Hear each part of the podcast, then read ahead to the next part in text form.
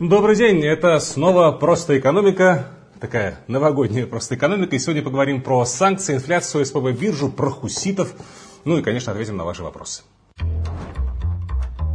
Сперва по традиции Блиц. Коротко пробежимся по заметным событиям недели. 12-й пакет санкций ЕС принят. Что в нем, подробно разбирать не будем. Если вам интересно, куча э, разборов есть уже э, на новостных сайтах. Я здесь, наверное, поделюсь своим мнением об этом санкционном пакете и отвечу одну интересную, как мне кажется, деталь. Начнем с мнения. Очевидно, что с каждым новым пакетом санкций э, вот эти меры, которые там включены, имеют все меньший эффект. Но тут главное не содержание, а процесс. Бюрократия так так устроена западная, что ослабить пресс они не могут. Они будут давить, давить, давить, вводить по мелочи то там, то сям. Это что-то будет обходиться легко, что-то не очень легко. Но э, самое главное, этот пресс, удушение, которое эти санкции со временем будут оказывать на российскую экономику, это никуда не денется, это будет накапливаться. И, собственно, в этом главный эффект санкционного воздействия. И каждый раз, когда мы сами себя убеждаем, что эти санкции нам никак э, не вредят, не нужно вот заниматься полным самоуспокоением. Вредят. Просто медленно э, и по чуть-чуть. А что касается деталей, то в 12 пакете впервые прописано право государств-членов ЕС конфисковывать российские э, госактивы в качестве компенсации за конфискацию каких-то европейских активов российскими властями. Так что такие кейсы, как Юнипер, там, Фортум, Данон или Карлсберг, даже если в России официально говорится говорится, что это не конфискация, а всего лишь временное управление. Там на Западе это могут воспринять иначе и в ответ начнут действительно что-то конфисковывать э, российское, так что это вполне может стать прецедентом.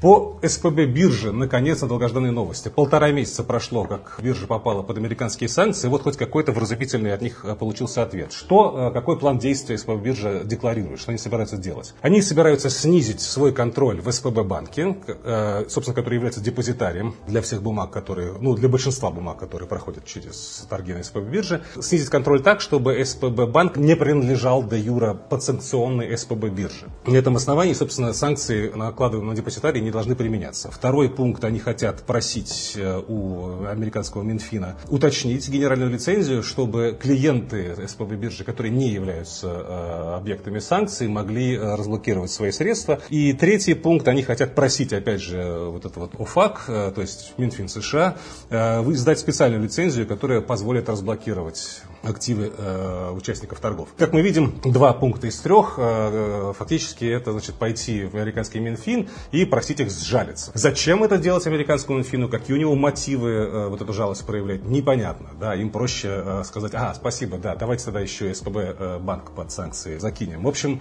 при всем э, моем сочувствии э, пострадавшим, не верю я в успех этого плана от СПБ биржи. Кстати, полезная ссылка, я думаю, закрепим ее в описании. Э, специальный ресурс биржа создала, называется разблокировка активов.рф. Пострадавшие могут там следить за всеми новостями и действиями СПБ биржи по разблокировке активов. Еще одна важная новость формально конца прошлой недели, но раз уж не было выпуска на прошлой неделе, нельзя об этом не поговорить. На последнем заседании в этом году Банк России увеличил ключевую ставку до 16% годовых. Это очень много, очень высоко. Если коротко, почему ЦБ это сделал? Э, потому что цены растут быстрее, чем растет выпуск в реальной экономике, а значит надо повышать ставку э, и э, держать ее высокой, пока ситуация не поменяется. Пока либо цены не перестанут расти, либо экономика не, не, не догонит э, выросшие цены. Какие прикладные последствия у такого решения ЦБ? Кредиты станут еще дороже, депозиты в рублях станут еще более э, доходными, облигации с постоянным купоном покупать еще рано, ставка пока высокая и, скорее всего, продержится на этом уровне как минимум до лета 2024 года. Почему так долго продержится? Потому что бюджет государственный бюджет Российской Федерации на 2024 год супер амбициозный по расходам.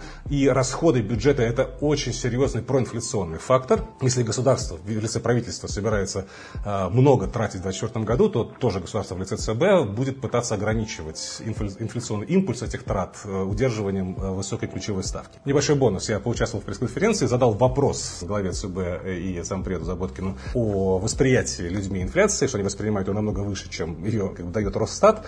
Ну, честно говоря, ответ был, как по мне, слегка уклончивым. Ну, понятно, почему уклончивым, потому что не могли же они вот так выйти в открытую и сказать, что у инфляции в России много причин, много, в первую очередь, неэкономических причин. Мы на эти неэкономические причины повлиять не можем, а вот на что мы можем повлиять, вот на то мы и влияем, поэтому, нате, получите вот такую высокую ставку. Им так трудно сказать, рискованно. И второй бонус по этой теме. На этой неделе вышел краткий отчет по инфляционным ожиданиям, по декабрьским инфляционным ожиданиям. Рост наблюдаемой инфляции э, на 2% пункта с 15 до 17%. Ожидаемая инфляция тоже на 2% пункта выросла на инфляцию через год, что люди ждут, вместо 12-14. В общем, э, что, о чем говорят эти цифры? Говорят эти цифры о том, что люди не верят в том, что ЦБ может забороть инфляцию и пытаются тратить деньги, пока не подорожало сейчас. И это тоже дополнительно разгоняет цены, и это тоже фактор, почему ЦБ ключевую ставку повышает и будет держать ее высокой еще долго. Ну и переходим, наверное, к главной э, международной и любопытной э, очень теме, как по мне, э, этой недели. Резкое ухудшение ситуации в международной морской торговле из-за действий хуситов. Кто такие хуситы? Это такая военизированная шиитская группировка, которая контролирует значительную часть территории Йемена. Называется она Ансар Алла, эта группировка, но хуситы это в честь их там, лидера, которого 20 лет назад там, убили, у которого была фамилия Аль-Хуси. Вот, собственно, вот в честь него они хуситами и назвались. Что они делают? Они сказали, что мы за Хамас, поэтому будем стрелять по всем кораблям, которые имеют хоть какое-то отношение к Израилю, которые проходят мимо наших берегов. А э, Йемен это восточный берег Баб-эль-Мандебского пролива, который соединяет Красное море и Индийский океан. Узкое место невозможно там не пройти, если корабль идет через Суэцкий канал. В общем, начали они стрелять. За последние две недели уже там под дюжину кораблей или даже больше получили какие-то удары. То ракеты, кто беспилотником, на, на, на, где вообще там с вертолета штурмовая группа высадилась. Что на текущий момент мы имеем? Почти все крупнейшие мировые контейнерные западные операторы сказали, все, наши контейнеры не идут через Красное море, они идут вокруг э, Африки, через мыс Доброй Надежды, Атлантический океан. А Красное море, напомню, через него пролегает кратчайший торговый путь между Европой и Азией. Сюда добавились еще перевозки топлива, BP и Equinor, если я не ошибаюсь, норвежские компании тоже сказали, что они не будут там танкеры свои пускать э, из-за чрезмерного риска. Э, какой в итоге может быть выхлоп? Во-первых, с контейнерами случится проблема, потому что и сроки доставок контейнеров из Азии в Европу, из Европы в Азию увеличатся. И цены на, на фрахт кораблей, на стоимость, стоимость доставки контейнера уже растут. Э, вот есть индексы, 40-футовый контейнер из Шанхая в Роттердам, например, если 1200 долларов стоило отправить в конце ноября, то сейчас уже больше полутора тысяч стоит э, такая история. И это все приведет к тому, что будет рост цен в Европе, будет небольшой рост цен в Азии, будут задержки, как кто-то что-то свое не получит. Для России, конкретно с точки зрения контейнеров, э, влияние будет небольшим, потому что раньше, до санкций, очень много чего китайского приезжало, например, в Европу, в какой-нибудь условно Роттердам, а оттуда уже на другом, более там, скромном по размерам судне э, переходило, допустим, в, в порт там, Санкт-Петербурга. Сейчас э, европейские вообще э, крупные международные контейнерные операторы в российские порты не ходят, поэтому проблемы в Красном море с доставкой контейнеров в Россию сильно не, не должны как-то как сказаться. Может быть, параллельный импорт через Турцию может немножко пострадать, вот, но тут посмотрим, поглядим. Намного интереснее ситуация для России, в первую очередь, с нефтью, потому что Красное море, как маршрут для нефтяной, нефтяной торговли, значительно значение этого, этого маршрута выросло очень сильно после э, начала военных действий на Украине. Если раньше, по подсчетам Bloomberg, около 3 миллионов баррелей в день проходило туда-сюда по э, этому маршруту, то сейчас больше 6 миллионов баррелей в день. И значительный объем э, этого трафика – это российская нефть, которая идет из балтийских или из черноморских портов в Индию, в Китай и прочим покупателям в Азии. А обратно, раньше эта нефть российская шла на европейский рынок, да, но теперь туда не идет. А на европейский рынок теперь нефть идет из э, Персидского залива, арабская нефть в первую очередь. Да, у судитов есть терминал на своем берегу э, Красного моря, и они могут, э, не проходя через пролив, сразу в Суэцкий канал идти, это безопасно. Ну, например, какой-нибудь там Эмираты, какой-нибудь Кувейт, Ирак, вот им нужно свои танкеры проводить через этот канал, либо уже в обход.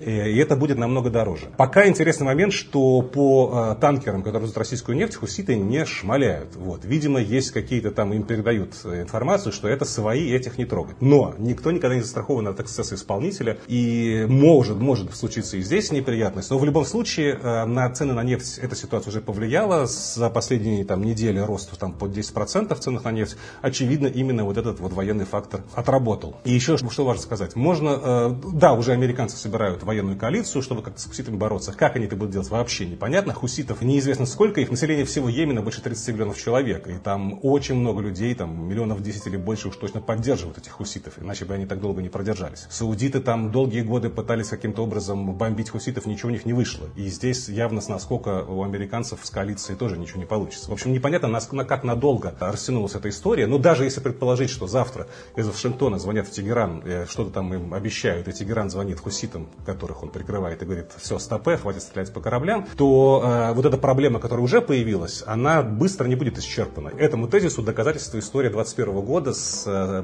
контейнеровоза, который перекрыл на 6 дней Суэцкий канал, а ну, вот из-за вот эта пробка, которая возникла из-за этого, логистическая, так скажем, проблемы, они э, расхлебывались еще несколько месяцев после этого. И здесь в данном случае задержки и перебои, и вызванные ими, соответственно, инфляция, рост цен э, на многие товары, в том числе и на нефть, это может задержаться на там, неопределенно долгий срок. Неопределенный, потому что неизвестно, когда хуситы прекратят стрелять. Еще одна тема перед тем, как перейдем к ответам на ваши вопросы. Фактическая кончина льготной ипотеки в России. Опять же, это, конечно, тема конца прошлой недели, но на прошлой неделе программы не было, поэтому разберем сейчас. Льготная ипотека формально, вот та самая 8% э, в год без всяких дополнительных условий, типа там Арктика, семья или IT. А вот эта программа должна была закончиться 1 э, июля 2024 года. Но правительство начало подкручивать э, условия, и фактически э, для пока менее крупных городов, для столичных городов, эта программа прекратила существовать. В общем, с 23 декабря, с субботы, что меняется? Меняется э, первоначальный взнос, теперь не ниже 30%, было 20%, эм, теперь для всех регионов максимальный размер кредита 6 миллионов. Раньше, напомню, для Москвы, Московской области, Питера и Ленобласти было 12 миллионов. И теперь один заемщик не может получить более одного кредита. Фактически для крупных городов городов, это означает кончину программы. На 6 миллионов кредит взять в Москве там, или в Питере, ну, можно только что-то очень-очень э, компромиссное, назовем это таким словом. Почему сейчас э, вот удалось э, за полгода, больше чем за полгода до конца этой программы, скрутить, фактически ее, не извести эту ипотеку с господдержкой? Потому что КЦБ, который уже давно хочет эту ипотеку побороть, потому что обвиняют ее в разгоне цен на недвижимость, наконец присоединился Минфин. А почему Минфин присоединился? Потому что дорого стало. Что делает Минфин? Минфин компенсирует компенсирует банкам разницу между вот этой льготной ставкой 8% и рыночной, которая сейчас нам больше 16%. С таким тяжелым ситуацией с бюджетом, с большими запланированными расходами на следующий год, Минфину ну, просто ну, жаль доставать такие большие э, деньги на субсидирование этой вот ставки банкам, поэтому Минфин перешел в лагерь ЦБ против вот такой, по крайней мере, в, в исходном виде вот этой программы. Да, остается семейная ипотека, лимиты по арктически по дальневосточно увеличиваются, но это все в объемах выдачи э, не, небольшие размеры. Да, семейная это много, но арктическая и дальневосточная не очень много. В общем, э, заканчивая эту тему, что может происходить дальше? Спрос на недвижимость, очевидно, он уже начал снижаться с октября, и сейчас с Нового года он еще сильно, еще сильнее припадет. Логично предположить, что после снижения объемов спроса должны пойти вниз и цены. Но мне кажется, что здесь как минимум будет ситуация такая, что цены перестанут расти. Либо же они будут расти, ну, там, как бы с, фоновым таким вот, э, с фоновой инфляцией, не более с Росстатовской с официальной инфляцией. Даже можно предположить, что некоторые застройщики начнут цены снижать, но никто из них не будет делать это первым и в открытую, как мне кажется. Скорее всего, застройщики начнут делать это аккуратно, в виде каких-то промо-акций, в виде каких-то индивидуальных предложений, маскировать, э, так скажем, ситу- ситуацию негативную для них э, с падением спроса под некую благотворительность со своей стороны. Так или иначе, э, на следующий год мои ожидания по ценам недвижимости такие. Рублевые цены как минимум перестанут бурно расти. При тяжелой ситуации, если будут по спросу какие-то другие удары, еще кроме отсутствия льготной ипотеки, могут даже цены перейти к снижению. Не говоря уже о валютной. Валютные точно будут снижаться в 2024 году. Ну и переходим к ответам на ваши вопросы. Екатерина спрашивает, как вы думаете, что будет, если выборы в России и США в 2024 году выиграют не сегодняшние президенты? Интересует экономический аспект. Ну, смотрите, Катерина, в России такой сценарий выглядит абсолютной фантастикой. У меня вообще есть такое глубокое убеждение, что власть в России э, сменится не в результате выборов, а она либо естественным путем как-то поменяется, либо неестественным. В США же, э, с точки зрения именно экономики, если выиграет Трамп, как я понимаю из вашего вопроса, принципиально ничего не изменится. Трамп уже в 2016 году выигрывал, да, и ничего принципиально с американской экономикой не случилось. Она вполне неплохо при Трампе росла. И сейчас будет примерно точно так же, потому что Трамп, каким бы разрушителем он не был, американская политическая система это слишком сложная, слишком прочная институциональная система. Суды, законы, там, парламент, все остальное, это те системы, на которые президент не может сильно повлиять, потому что все так смоделировано и так это поддерживается. Это называется крепкая институциональная среда. Вот в этом-то и кроется секрет настоящей стабильности, а не в том, в чем, как нам часто говорят в России, как по мне.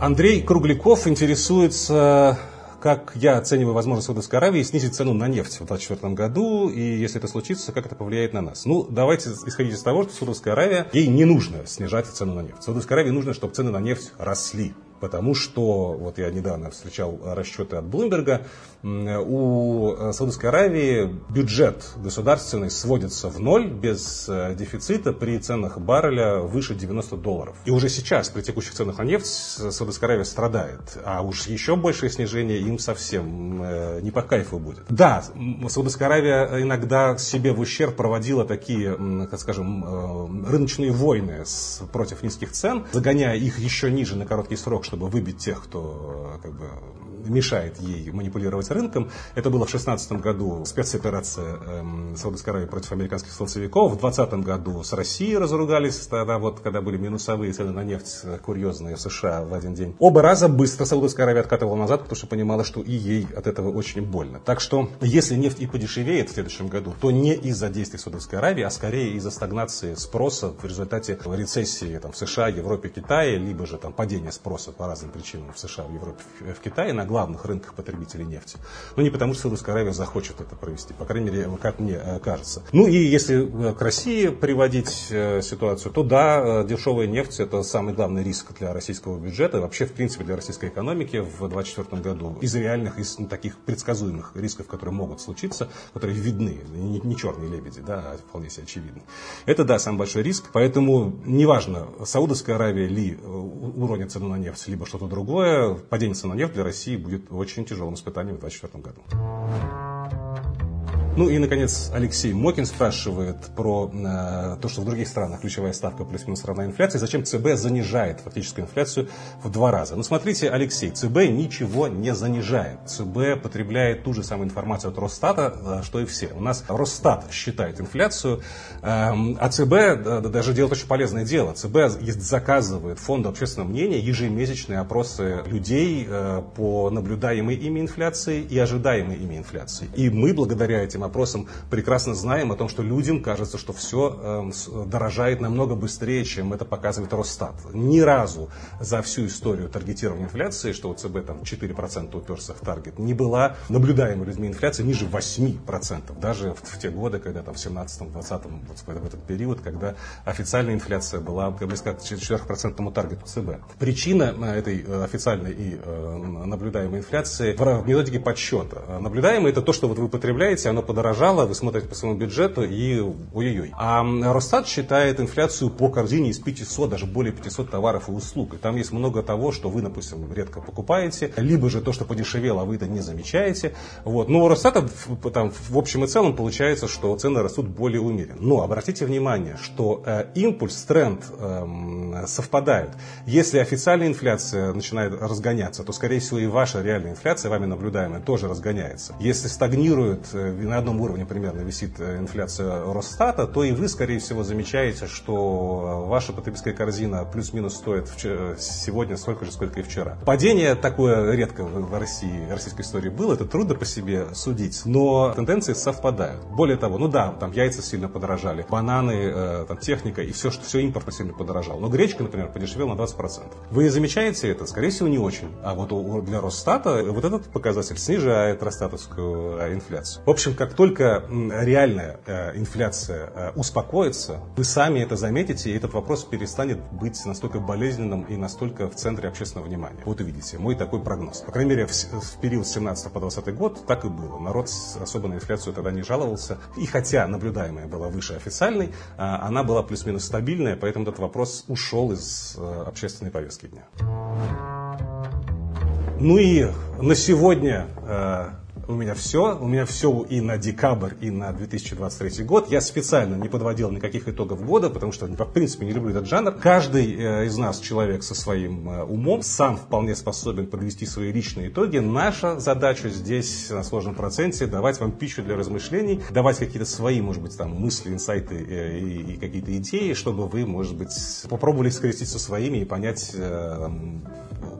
стало вам чуть-чуть понятнее или полезнее э, или нет. Поэтому мы продолжим это делать в 2024 году. Очень хочется, чтобы вы с нами оставались, чтобы у вас было побольше, чтобы у вас было побольше здоровья, чтобы у вас было побольше денег. Это самое важное. А, в общем, будьте здоровыми и богатыми. И до встречи в 2024 году. Кажется, я даже не дожидаясь конца каникул к вам в ютубчик-то приду. Так что до скорой уже встречи. Пока, с Новым годом.